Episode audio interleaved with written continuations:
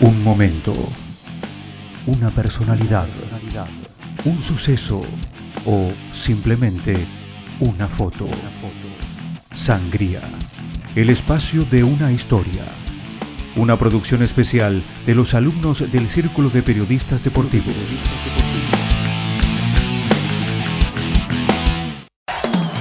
Capítulo, otra edición, otras historias y cuando hablamos de historias se nos es imposible no pensar en nuestro folclore, en nuestro folclore argentino del fútbol nacional y popular y que hay algo más nacional y popular que Diego Armando Maradona.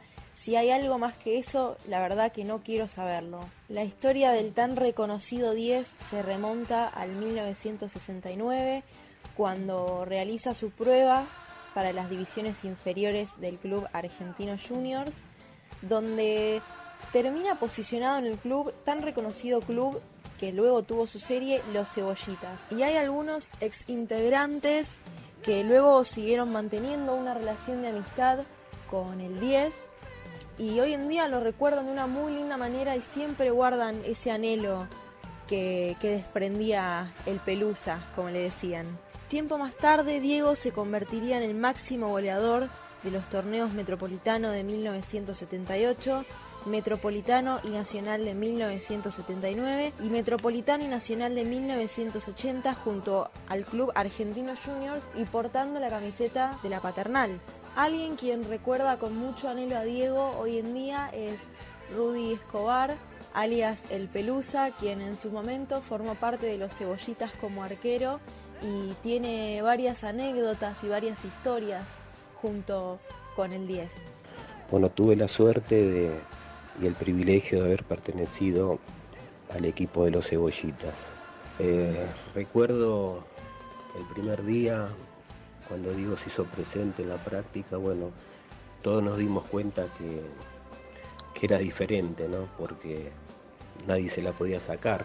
Ahí sabíamos que estábamos ante la presencia de, un jugador que, seguramente iba a marcar historia en el fútbol argentino. Al principio, nuestro técnico, Francisco Cornejo, para nosotros Francis, formó un equipo de Babi porque no, llegamos a formar 11, éramos muy poquitos. Y, para darnos competencia nos anotó, nos anotaba en todos los campeonatos de Babi que había en la zona, o los clubes alrededor. Ese primer equipo se llamó Mordisquito. Después me enteré que era un personaje de Enrique Santo Discépolo. Cuando formamos 11, ahí sí, ya estaba el equipo para competir en, en, canchas de 11 y surgió el nombre de los cebollitas.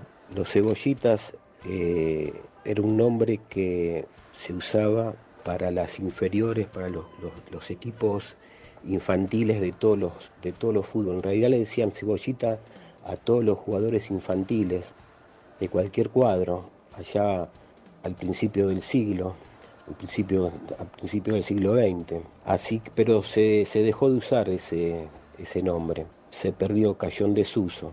Así que Francis lo, lo, rescató de ahí, lo revivió al nombre y bueno, y, y de ese momento el equipo se llamó Cebollitas. Recuerdo en esa primera práctica cuando nos deslumbró a todos, yo era el, más antiguo del, equipo. Y fui y le pregunté cómo se llamaba. Y me dice Pelusa. Le digo, no, mira, Pelusa soy yo. ¿Vos cuál es tu nombre? Le digo. Me dice Diego, bueno, ahora va a ser Diego porque Pelusa no va a haber dos, dos en el equipo, le digo. Así que para nosotros vas a ser Diego. Sí, ningún problema, me dijo Diego. Y bueno, quizás si yo no hubiera estado, hasta el día de hoy sería recordado como Pelu, porque Pelu le decían los familiares, toda la vida le, se refería a él como Pelu, y los amigos del barrio, y bueno, y hasta el día de hoy, por supuesto. El equipo con el pasar de los años se fue consolidando y creciendo, por supuesto, y bueno, y, y llegaban invitaciones de todos lados del, del país para, para que vayamos a participar y hasta fuimos a Uruguay y a Chile en el año 73. Luego, hacia el año 74, jugamos Campeonato Cevita. El primer campeonato salimos tercero, perdimos por penales en semifinales contra Santiago del Estero. Y el segundo, por suerte, pudimos consagrarnos. Y bueno, toda esa alegría y la convivencia con Diego duró hasta el 75, porque en ese tiempo estábamos en octava y recién habíamos empezado el campeonato, fue convocado rápidamente primero a quinta, donde jugó creo que ni un partido, y luego a, reserva, y bueno, hasta que llegó el, día soñado de, de su debut en 1976. Por supuesto estábamos todos presentes, uno de los nuestros había llegado. Sin embargo, para poder apreciar esa historia, primero hay que aprender a conocerla, hay que conocer su trasfondo, sus inicios y sus comienzos. Y es por esto que oímos la palabra de Javier Roimiser, actual historiador del club Argentino Juniors. El Argentino Juniors de Maradona es quizás la mejor exposición de fútbol de una sola persona dentro de un equipo que yo vi en, en, mi, en mi vida. Si bien llevo vistos muchos equipos, muchos planteles, en, mis largos años de investigador sobre la historia de Argentinos Juniors, incluso del fútbol en general. Este, lo que vi hacer a Maradona dentro de una cancha, sobre todo en Argentinos Juniors, no lo vi en ningún otro lado.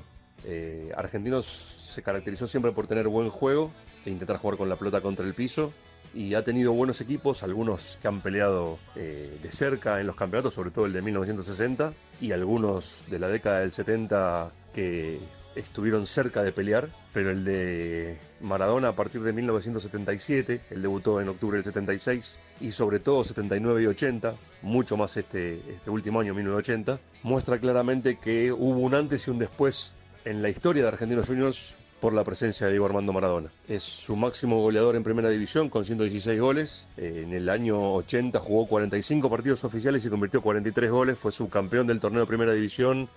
Llegó a fases finales del Nacional que no pudo disputar por estar con la selección en el Mundialito de Uruguay. Y que un chico de entre 15 y 19, 20 años haya hecho lo que hizo Maradona en Argentinos es algo poco habitual o quizá nunca se haya visto antes y muy pocas veces después. Argentino se caracterizó siempre por intentar jugar en equipo, pero en aquella época la sola presencia de Maradona hacía que este, los, los clubes y, hasta los estados lo vayan a buscar para jugar amistosos en el exterior y en el, interior del país, eh, porque generaba una movilización de masas eh, impresionante para la época.